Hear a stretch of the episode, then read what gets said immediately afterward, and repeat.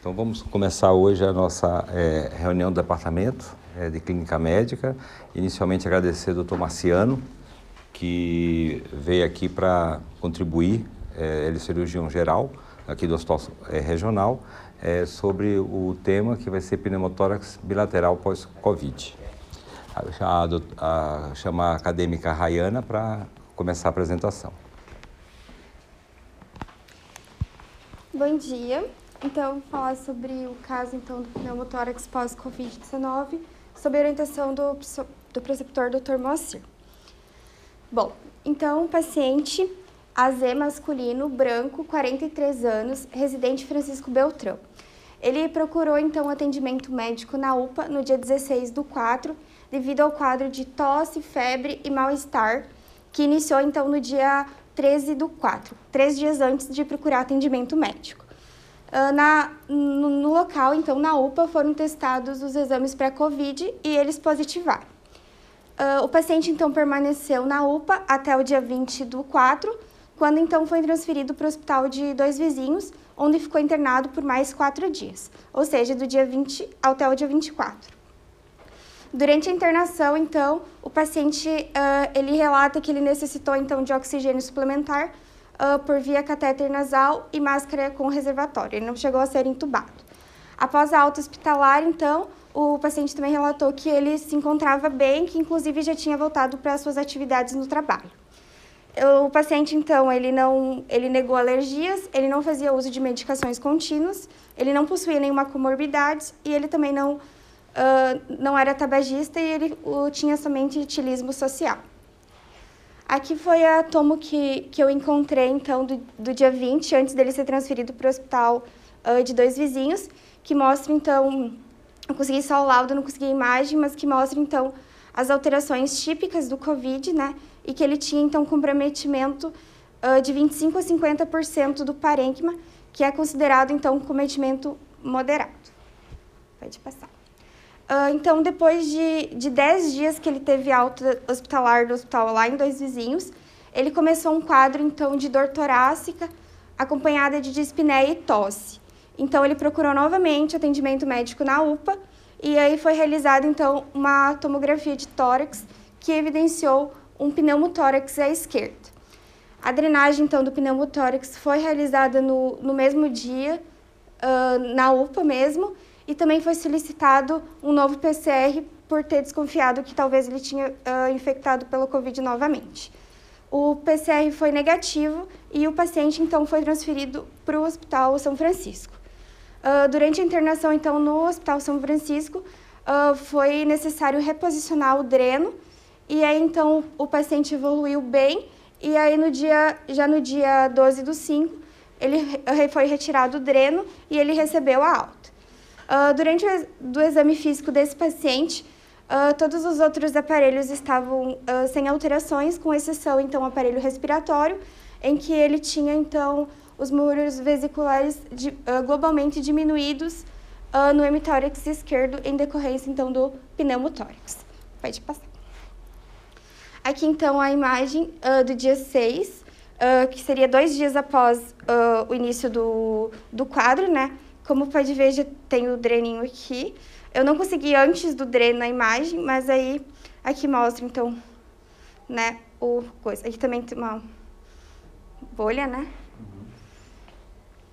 Tinha um pneumotórax residual ali, foi reposicionado o dreno, né? Isso. E aí, nesse dia, então, também na internação, nessa primeira internação, foram solicitados os exames laboratoriais do paciente, que não teve nenhuma alteração, assim, importante e digna de nota, né? Todos, basicamente, dentro da normalidade. Então, depois dessa alta, dois dias após a alta que ele tirou o dreno e ficou bem, então, ele iniciou novamente um quadro semelhante ao anterior, de dor torácica, dispneia e tosse. Então, novamente, ele procurou a UPA, e foi novamente realizada então uma tomografia de tórax que evidenciou então agora o pneumotórax à direita. Uh, a drenagem também foi realizada então no mesmo dia na UPA e na sequência ele foi transferido para o Hospital São Francisco, onde ele ficou internado com o dreno. Uh, no dia 20 do 5, então, foi realizada uma nova tomografia uh, e aí o, o demonstrou então que estava com problema na, na posição do dreno, né? E aí foi solicitada avaliação pela cirurgia uh, geral, que foi reposicionado o dreno do paciente. Uh, depois disso, então, uh, ele evoluiu bem e foi retirado o dreno e ele recebeu alta dia 22 do 5. Novamente, o exame físico dele tava, dos outros aparelhos estava sem alterações, com exceção, então, do lado do pneumotórax, que tinha os murmúrios vesiculares diminuídos. Pode passar. Aqui, então, a, a imagem na, no dia 16, né, que foi depois que ele veio da UPA, né, também já estava com, com o dreno. Uh, aqui também mostra que ele é um, um, pouco maior, né, do que o anterior. E aqui também, ó, dá para ver que, que tem algumas bolhas. Segura no... essa imagem aí. Notem que esse pneumotórax está empurrando o mediastino para o lado contralateral, né, já está ficando hipertensivo, né tem um dreno ali e foi reposicionado. Uhum. Essa foi a imagem que foi feita dia 20, que foi antes de pedir a, a reavaliação da cirurgia geral para troca do dreno. E essa, então, foi o, o, a radiografia que foi feita após a, o, a colocação do dreno, a troca do dreno. E aí é isso. Foi retirado o dreno e daí o paciente estava com melhor. Inicialmente, os estudantes, alguém tem alguma, algum questionamento? Alguém quer falar alguma coisa?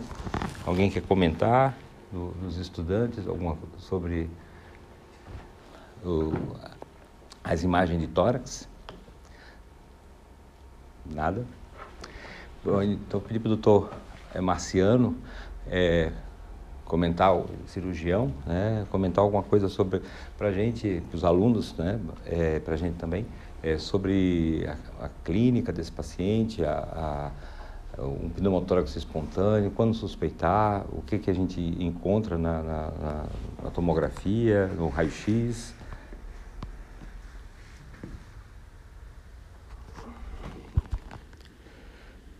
Bom dia pessoal, tudo bem? A outra. São duas bolinhas na frente. Bom, pessoal, muito interessante quando a gente está lidando com uma nova doença. Uh, uma coisa que a gente sempre discute, principalmente a doença, tem uma coisa interessante aqui, ó. Ela é mais periférica do que central, apesar de estar em vidro fosco. Ela apresenta, depois que veio o Covid, se apresentam muitos casos de pneumotórax, pneumomediastino. Aí se vem aquela velha história, ah, isso foi realizado via barotrauma ou não, que é a grande coisa que se fala muito. Na verdade, um pouco pode ser isso, mas nas UTIs maiores a gente também vê que tem bastante pneumotórax bilateral. Então, bastante caso está relacionado à fragilidade capilar. Então, desculpa, a fragilidade pulmonar. Então essa fragilidade pulmonar geralmente rompe e vai fazer pneumotórax. Então é muito comum a gente ter pacientes pós-Covid ou até mesmo Covid pneumotórax. Junto com pneumotórax, bastante pacientes aparecem com pneumomediastino. Que o pneumomediastino é interessante porque assim também está relacionado à fragilidade e geralmente o pneumomediastino vai aparecer lesões aqui no meio esse ar que tem no pneu mediastino pode ser diagnosticado por raio-x, que é um diagnóstico que tu já pode ver um pneu mediastino, ou pode diagnosticar via tomografia. Geralmente pode vir associado as duas coisas, pneumotórax e pneumomediastino. Qual a diferença de tratamento nos dois?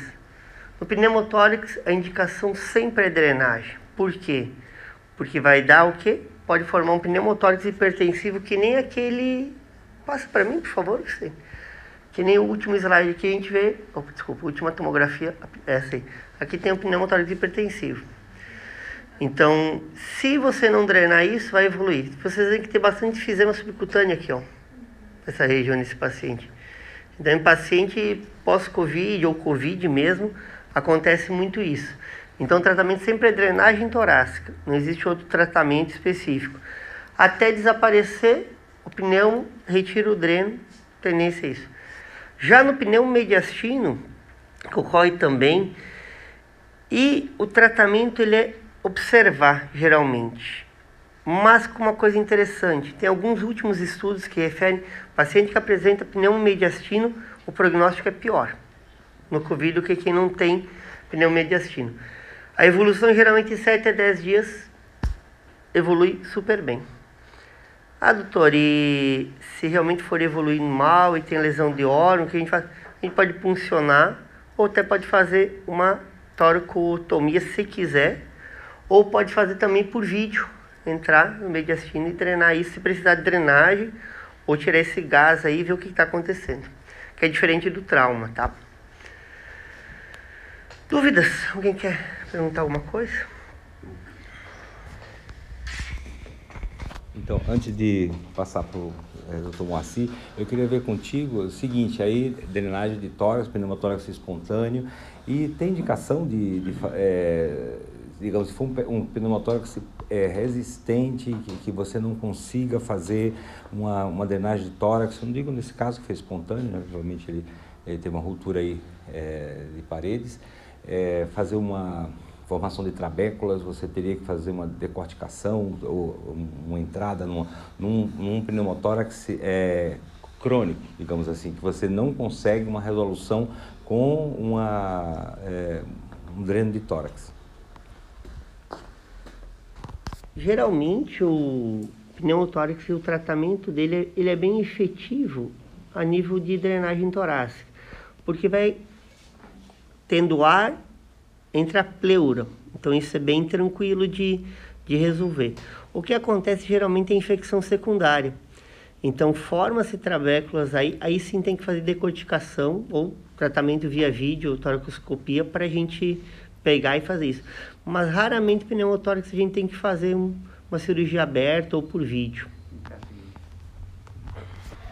O que acontece nesses pacientes, o que a gente percebeu durante a internação, é que assim, ó, eles, esses pulmões, eles formam o, o, o artigo que vai ser apresentado adiante, ele vai explicar para a gente por que que forma essas bolhas e, e então o paciente ele forma essas bolhas, essas bolhas rompem, né? Tu vê que esse paciente ele vai fazer mais um pneumotórax ali, né? Ele já tem uma bolha ali para romper, ali uma hora vai romper aquela bolha ali. Se eu falei para ele, eu falei tudo aqui uns dias tá de volta aí. Falei pro paciente. Mas esse paciente ele tem, ele, ele, ele tem essa característica do pós-Covid, esse pulmão dele tem uma complacência diminuída. Ele tem uma, é uma, não sei se a palavra correta é elastância. Ele tem menos fibras elásticas. Esse pulmão ele não expande direito. E isso ficou, e isso ele, o, o pulmão parece que ele, ele demora mais para ocupar aquele espaço, sabe, em relação a um outro pulmão de, de trauma, por exemplo. De trauma você faz, se ele não tiver uma fístula pleural, o pulmão já ocupa aquele espaço quando você drena. Você tira o ar, né? Lá dentro está uma pressão positiva, você coloca um dreno, a pressão positiva em relação à atmosfera vai tender a, a gerar um fluxo de ar do pulmão para a atmosfera. Simples de entender. É, só que é, é, é, nesse caso, esse paciente, o pulmão ele demora, é um pulmão duro.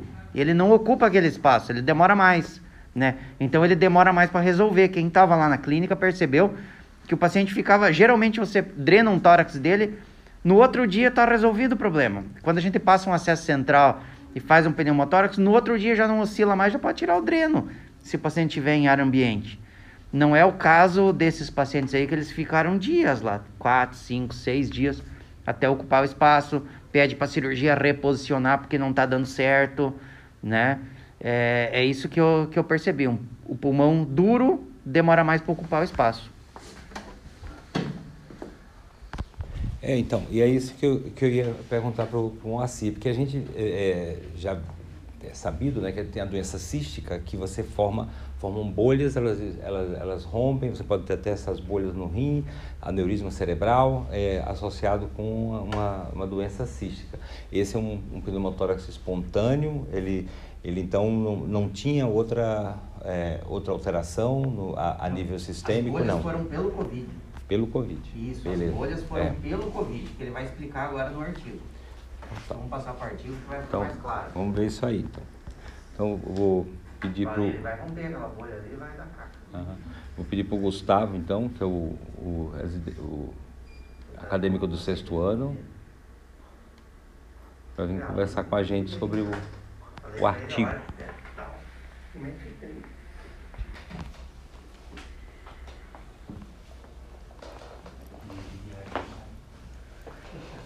Então, bom dia, gente. Meu nome é Gustavo Eduardo Bauer, eu sou acadêmico do sexto ano de medicina e hoje eu vou apresentar para vocês o artigo Pneumotórax, pneumomediastino e bolhas na COVID-19.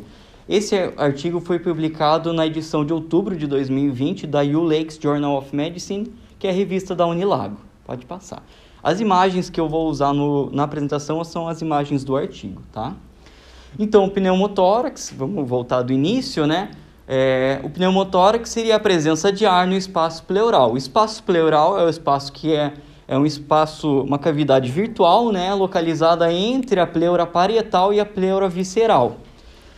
É, a pressão nesse espaço intrapleural é, é uma pressão menor que a pressão no, no interior dos brônquios. Então, ele tem uma função de uma pressão negativa. Essa pressão negativa tem como função evitar o colabamento pulmonar, principalmente na expiração, né?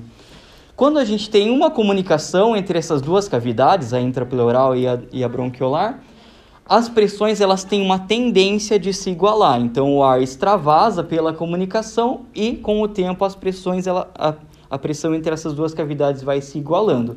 Isso vai ocasionar na diminuição da capacidade vital, diminuição do volume pulmonar, é, da difusão e da complacência pulmonar. E também a gente viu ali que altas pressões intrapleurais podem desviar o mediastino, causando pinçamento das veias cavas, que vai gerar um pneumotórax hipertensivo. O pneumomediastino, então, seria a presença de ar no mediastino, geralmente ele é associado ao pneumotórax, principalmente nos pacientes que tiveram pneumotórax por altas pressões. Então, em altas pressões, você vai ter passagem do ar para o interstício e do interstício para o mediastino. E, por último, as bolhas, que seriam o quê? Pequenas vesículas de ar elas geralmente precedem o pneumotórax uh, e vai, vão acontecer por um pico, um pico de pressão no alvéolo, que vai causar o rompimento desse alvéolo e o ar vai extravasar. É, só que ele vai ficar contido, é, é um rompimento do alvéolo, só que sem o rompimento da pleura visceral. Então o ar vai ficar contido entre o alvéolo e a pleura visceral, formando uma bolha. Tá? É, no contexto da COVID, o pneumotórax é dito secundário. Ele é encontrado em 1 a 2% de todos os pacientes com COVID-19, principalmente naqueles que tiveram necessidade de oxigênio terapia, mais ainda naqueles é, relacionados à ventilação mecânica com alta pressão, que você vai ter uma maior chance de, de pneumotórax e, e, por conseguinte, uma maior chance de pneumomediastino. Desses casos de pneumotórax, foi visto que o início dos sintomas se deu no tempo médio de 24,3 dias desde a internação do paciente. Isso se dá principalmente no contexto da fibrose do parênquima, que vai acontecer secundário a um dano nesse parênquima, tanto pela COVID tanto quanto pelo oxigênio, né, oxigênio terapia, e vai gerar a formação de bolhas. Pode passar. Então, o quadro clínico ele vai variar com o grau de colapso pulmonar e com a reserva respiratória do paciente. Os sintomas mais comuns são dispneia, dor torácica, tosse e o enfisema subcutâneo, né? E são sintomas bastante inespecíficos, principalmente quando a gente fala de COVID, né? A dispneia, a tosse é, principalmente, né? E, como eu falei, no COVID, um pneumotórax secundário, geralmente os sinais eles são mais intensos do que um pneumotórax espontâneo, por exemplo é, você vai poder tem uma chance maior de ter uma insuficiência respiratória aguda, cianose e o uso da musculatura acessória, né? No exame físico, o que, que a gente vai ver? Uma taquipneia, taquicardia, redução do, te, do frêmito tóraco-vocal, uma diminuição dos murmúrios vesiculares e menor expansibilidade torácica.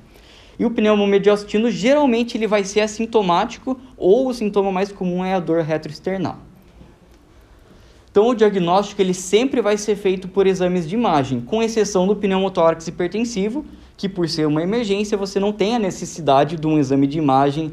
É, quando você tem a alta suspeição, você tem que fazer a drenagem ali, né? Tem que fazer o alívio. O exame de escolha, via de regra, é a radiografia de tórax em posição ortostática, pela disponibilidade, pela agilidade e facilidade, né? Então, geralmente, esses pacientes vão ter pelo menos uma radiografia de tórax. E a posição ortostática, né, o paciente em pé, se não conseguir sentado, mas em posição ereta. Só que isso é para nessa nessa incidência são necessários pelo menos 50 ml de ar para que você consiga enxergar alguma coisa. Mas quando a gente está falando em Covid, nem sempre o paciente vai conseguir ficar em pé ou sentado. Então a gente tem também outras incidências, seria o decúbito lateral e a posição supina, que seria o decúbito dorsal, né? Provavelmente o mais comum no paciente acamado, né? E o enfisema subcutâneo ele vai dificultar a visualização desse pneumotórax. Porém, se o paciente tem enfisema subcutâneo, aumenta a suspeição no pneumotórax. Aqui eu trouxe uma radiografia do artigo que mostra um pneumotórax aqui à direita. Esse foi realizado no paciente no leito, né? Uh, e dá para ver aqui a linha pulmonar. Pode passar. Então, a tomografia ela vai ser usada quando a gente tem uma grande suspeição de que seja um pneumotórax, porém com uma radiografia normal ou com achados insatisfatórios, né, inespecíficos. E a tomografia vai ser o padrão ouro no diagnóstico do pneumomediastino. O que, que você vai enxergar nessa tomografia para pneumomediastino? Você vai ver a dissecção dos grandes vasos e das vias aéreas ali é, na, na cavidade do mediastino. No caso das bolhas, a gente vai enxergar uma transparência arredondada em área focal, com uma diminuição da atenuação, e geralmente é um achado incidental. Então aqui temos uma tomografia é, corte coronal, mostrando o pneumomediastino, então o ar entre é, o diafragma e o mediastino, e aqui uma tomografia axial, mostrando um, um pneumomediastino um pouco mais extenso, né? E aqui a presença das bolhas, que a gente também pode ver ali no caso, né? Que são um pouco mais características, arredondadas e tudo mais. Então, o tratamento, o objetivo do tratamento é eliminar o ar, você tem que tirar o ar para melhorar os sintomas e evitar a recidiva. E a gente tem duas opções, o tratamento conservador e o tratamento intervencionista.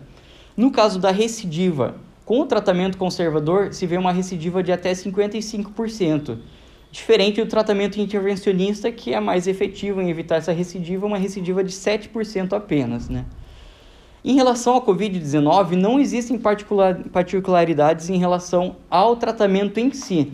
O que difere é a segurança do profissional que vai realizar essa intervenção. Então, o uso de máscara, face shield e tudo mais, para evitar é, contaminação pelos aerossóis né, da, da intervenção. E o artigo traz também essa relação entre o pneumotórax de pequeno volume e o de grande volume. Ele traz a regra dos 3 centímetros.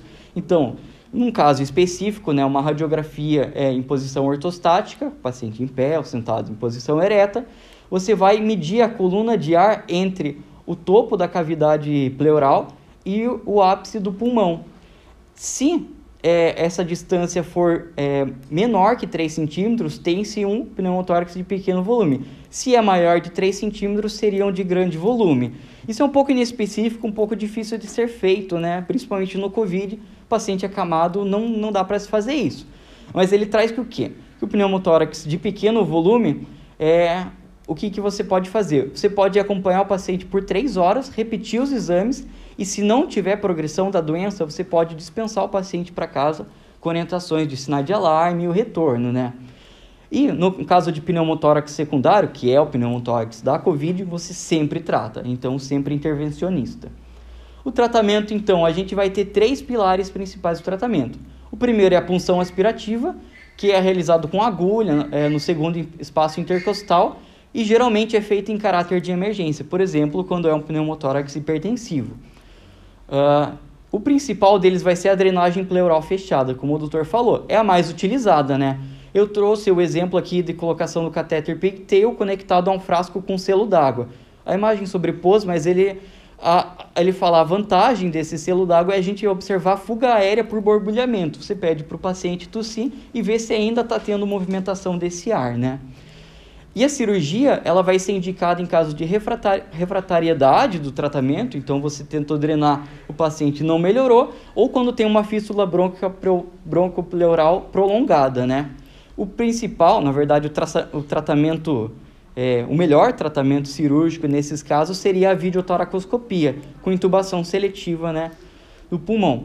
O que, que a, a gente vai fazer na. O que, que vai ser feito na videotoracoscopia? Vai ser a ressecção da área acometida com a principal função de evitar recidivas, né? No caso dos pneumomediastinos, como o doutor falou, o que é recomendado é o tratamento da doença de base, então geralmente a drenagem e a doença de base, no caso o COVID também, e o acompanhamento desse paciente, porque o prognóstico geralmente é bom. Seria isso. Eu tenho dúvidas antes de. Eu tenho três perguntas para o doutor, ou para quem, para os doutores que quiserem responder. A primeira é: o artigo ele traz uma incidência de 1 a 2% nos casos de Covid. O que, que vocês têm visto? Vocês concordam com essa incidência? Vocês acham que da experiência de vocês isso é, isso é menor ou é maior e é subdiagnosticado?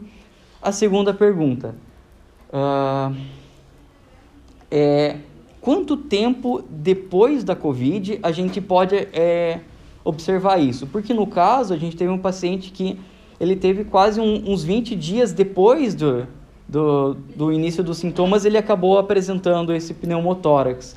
Então, até quando te, quanto tempo a gente tem que é, orientar esse paciente, acompanhar? Até quanto tempo isso pode acontecer? Uh, eu acho que seria isso. Alguém? Então é duas, no caso. É, eu esqueci a terceira pergunta. Mas eu já lembro. Ah, a terceira pergunta. Lembrei agora. E para evitar a recidiva, o que, que, mais que a gente pode fazer nesse paciente?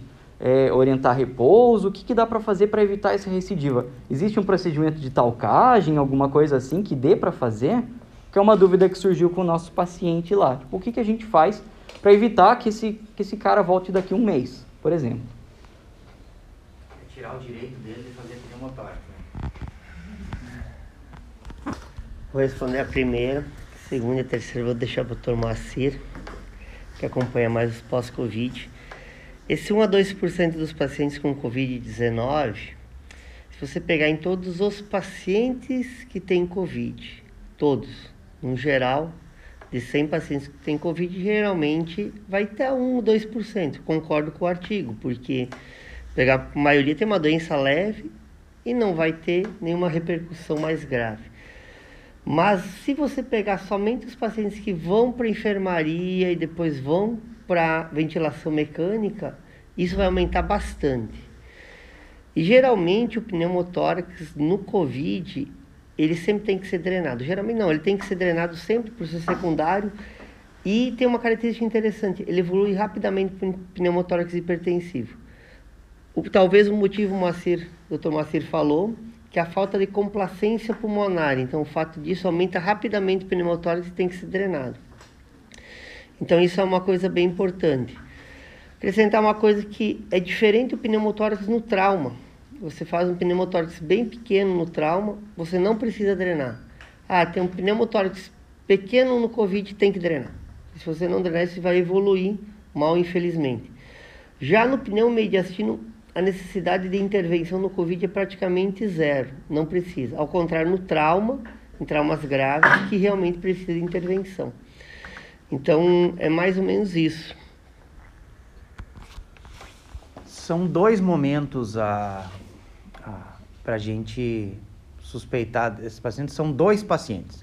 Existe aquele paciente que está lá na ventilação mecânica ou que está lá na enfermaria recebendo alto fluxo de oxigênio e a gente suspeita de uma lesão mecânica ou pneumotórax, pneumomediastino, quando ele piora rapidamente em questão de, de, de, de, de pouco tempo. Duas coisas principais, a gente tem que pensar TEP, que é muito comum no, no, no Covid, né, durante, porque é uma, é uma doença, os pacientes que estão internados, eles estão com a cascata inflamatória ativada, e a gente sabe que a cascata inflamatória ativada ativa a coagulação sanguínea. Então, são pacientes pró coagulantes, que favorece a pró-coagulação. Então, eles têm essa tendência de formação de trombos, fazem muito mais é, eventos tromboembólicos do que outros pacientes. E também o pneumotórax. Então, o paciente está lá na enfermaria ou está lá na ventilação mecânica, está 70 DFI de repente, o paciente começa a chocar e de 70 DFI tem que, tem que ir para 100, começa a desaturar, tem que pensar nisso, na hora, né? É o que tem que pensar. Vai lá, reexamina o paciente, vai ver o murmúrio vesicular está ausente de um lado, pronto, está feito o diagnóstico. Né? Tá feito praticamente, né? Raio-X se tiver estável, se não, já drena. Acho que não tem problema nenhum de passar um dreno ali. É, é melhor ser rápido e agir rápido do que deixar passar. E tem o segundo momento, que é quando esses pacientes dão alta. Como vocês perceberam, a fisiopatologia da formação de bolhas é o próprio oxigênio, É a doença periférica que o Marciano falou, que então ele fibrosa mais a periferia do que a área central, então o sangue, o, o ar vai tentar ir para a periferia, ele encontra uma área com... Veja que o Covid ele faz um favelamento, né? Tem áreas boas do pulmão com áreas ruins, áreas boas com áreas ruins. Então o ar entra ali, de repente ele acha uma região com alta, com alta pressão, fica aprisionado, rompe a, a região alveolar, disseca, forma uma bolha e não rompe a, a pleura. Aí ele está em casa, de repente tem uma crise de tosse e rompe a bolha. Né? Aumenta muito a pressão intrapleural e aí rompe a bolha numa crise de tosse, num esforço físico, né? Pneumotórax espontâneo, se vocês forem estudar pneumotórax espontâneo, pneumomediastino espontâneo por aqueles pacientes que têm bolhas, quando nascem com a bolha, tem gente que nasce com bolha, ou forma bolha, os asmáticos formam muita bolha, pelo mesma fisiopatologia os asmáticos. Então, paciente asmático que tem muita crise forma bolhas também, por um mecanismo muito semelhante. É, eu já peguei paciente que rompeu bolha durante um show de uma banda aqui de rock aqui em Francisco Beltrão, né? Então ele gritou a noite inteira até que de repente ficou com enfisema subcutâneo até o pescoço, né? Então, porque ele esforçou, fez, gritou muito, cantou muito, então ele formou, rompeu a bolha, aumentou a pressão. Então foi isso que foi orientado para o doente, né? Que ele pode romper caso ele faça algum esforço maior, né? Eu acho que responde a tua segunda pergunta ali, né? Mas eu nunca li nada a respeito, né? Eu vou até procurar, né? Como prevenir isso. E, e em relação ao tempo, eu acho que ninguém tem essa resposta. Até quando vai se cuidar, se essa bolha vai absorver, se não vai. Eu acredito que não. Eu acredito que essa bolha fica ali até romper. Né? Tu vai acompanhando no ambulatório. A cada quanto tempo? Não sei. Três meses, um exame de imagem a cada três meses, seis meses, não sei. Entende? Então é uma coisa que a gente vai vai ser estudada ainda, uma doença recente, né? Tem muitas respostas ainda para a gente dar, né? Então, seguindo a orientação do Dr. Moacir, se for no show, não grite, né? Bom, é, como o. Moacir comentou, é uma doença nova, a gente tem, tá, tá, ainda estamos aprendendo com ela. Né? Tem a doutora Samira, que ela faz é, um ambulatório né, pós-Covid, né, de é avaliação nutricional. Mas, assim, como ela pega os regressos aqui do, do hospital, é, em termos de queixas respiratórias é, persistentes, é, ou então alguma outra sintomatologia relacionada à área respiratória, tem alguma coisa para passar para a gente, doutora Samira? Então, Vicente, é, os pacientes que vêm para o ambulatório pós-Covid, é, são pacientes que saíram da internação da UTI. Quase todos passaram pela, ficaram, é, passaram pela ventilação mecânica. Então, no, olha, quase 100% tem sintomas residuais, principalmente de espineia aos mínimos e médios esforços. Então, dispneia, além de todas as alterações neurológicas que a gente já vem discutindo há alguns dias, é, dificuldade de concentração, perda do olfato e paladar, dentre outras, diminuição da sensibilidade, mas sintomas respiratórios residuais quase todos têm. Tosse seca persistente, mesmo sem TEP, sem infecção é, concomitante, e, e muita dispneia. Mesmo pacientes jovens sem comorbidades, eu estou vendo que vêm com algum com queixas. E é, eu ainda não tive o retorno com as espirometrias, mas eu acredito que esses pacientes vão ter algum distúrbio restritivo residual, porque a, a gente repete a tomografia e a tomografia já está em fase de resolução, mas tem fibrose, e bastante fibrose. É, foi, acho que semana retrasada, eu atendi uma, uma, uma senhora de uns 32, 35 anos mais ou menos, e sem nenhuma comorbidade, nem sobrepeso tinha. É, ela estava aparentemente bem, mas ela levantou da, da, ali da cadeira da, do ambulatório, levantou, sentou. Aí levantou de novo e foi até o consultório. Chegou muito taquidispineica tomografamos, fizemos até, inclusive, acho que foi uma angiotomo, negativa para TEP, laboratório bom, mas com muita dispneia. Então, é uma candidata forte a ter algum distúrbio restritivo que, que a gente vai ver nos próximos anos. Eu não sei como que isso vai ser daqui para frente, né? Se vão ter mais infecções nos próximos anos, se porque esse pulmão, eu não sei como, como vai ser essa fibrose lá na frente. Fibrosou, fibrosou, passou, fazer um então, teve há duas semanas um congresso do ATS, né? fizeram virtualmente e ali eles deram uma passada, eles falaram de fibrose, deram uma passada. Estou falando isso que eu peguei um resumo de um pneumologista é, que deu uma aula e eu assisti essa aula, uma pneumologista de São Paulo, que ela é colaboradora da OMS. Eu esqueci o nome. Eu posso depois passar o link para vocês. É bem interessante seguir ela, que ela faz os vídeos para médicos, assim, sabe? Então, qual foi o resumo, assim, da, do tratamento da Covid, né? Então, fase 1, fase de replicação viral não tem, né? E aí você tem só para a fase da cascata inflamatória, para segurar a inflamação. Então, qual é que é a ideia do, do, do, do tratamento ali? É, o corticoide como imunomodulador, nada de ficar dando dose alta de corticoide que mata os pacientes. Vide, vide índia mucormicose, entende? Então, não o papel da dexametasona naquela dose é para dar aquela dose. Pacientes selecionados podem aumentar um pouquinho. Nada de ficar dando dose maior. O, o, a ideia é imunomodular. E só a partir do sétimo dia. Corticoide no primeiro dia mata os doentes. Igual a gente vê aí nos ambulatórios saindo já com prednisona. Tá matando o doente. Deixa a doença mais grave. E se a doença progride mesmo com o corticoide, é a mesma ideia de você em vez de você aumentar a dose de corticoide, você associa um outro remédio para para conter a, a, cascata inflamatória. É aí que entra o tocilizumab, né? E esses dois remédios eles diminuem o risco de progressão de fibrose também, tá? Porque é menos inflamação, menos fibrose, né? E a fibrose ela não desaparece a partir do momento que o pulmão está fibrosado, ele está fibrosado, ele substitui o tecido pulmonar por tecido fibrótico e, e fica com doença pulmonar restritiva. Pronto, acabou. Entendeu? Você tem até uma melhora um tempo depois, mas vai ficar, não tem o que fazer. Uma coisa meio que fora do Covid, uh, só complementando, doutor Vicente, não vão nos shows né, e gritem, não usem drogas, tá? bastante casos associados ao uso de cocaína e também de crack causam pneumomediastino. Tem que parar então? Vai ter que parar.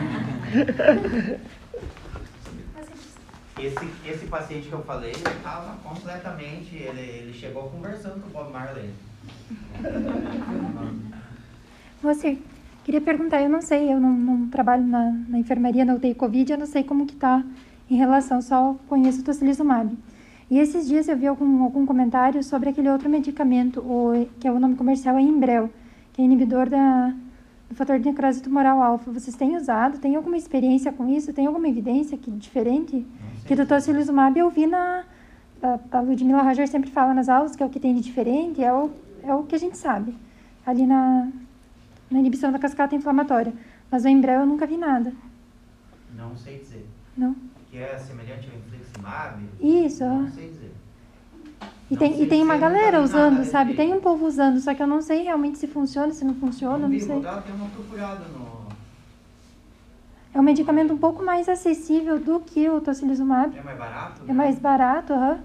E tocilizumab tá difícil o acesso, né? Não tem para comprar, Agora o laboratório tem, não consegue. A, a gente consegue... A gente consegue no mercado clandestino pegar da Argentina, viu?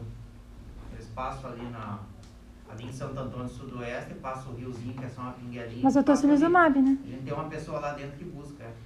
Hum, e esse Embrel eu acho que é um pouco mais disponível, mas eu não sei de onde que vem. E eu não sei a... Do Paraguai nós conseguimos alguns também. É.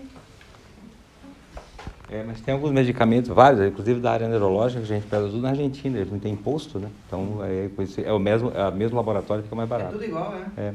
É, depois eu pedi para o doutor Moacir, então, colocar no link, na, na no, no, grupo do nosso do, do WhatsApp, sobre esses vídeos de, que você havia comentado. Beleza? Então, alguma questão mais dos alunos, alguma coisa? Não? Então, gostaria de agradecer pela, a, pela calorosa apresentação de hoje. Então, lembrando só a todos, assim, que a, a agora é, teremos o, o CONCAPS. Os trabalhos terão que ser submetidos até final de junho. Vai ser um, um, um congresso gratuito, online, e a gente conta com a presença de todos, além dos alunos. Valeu, obrigado a todos então.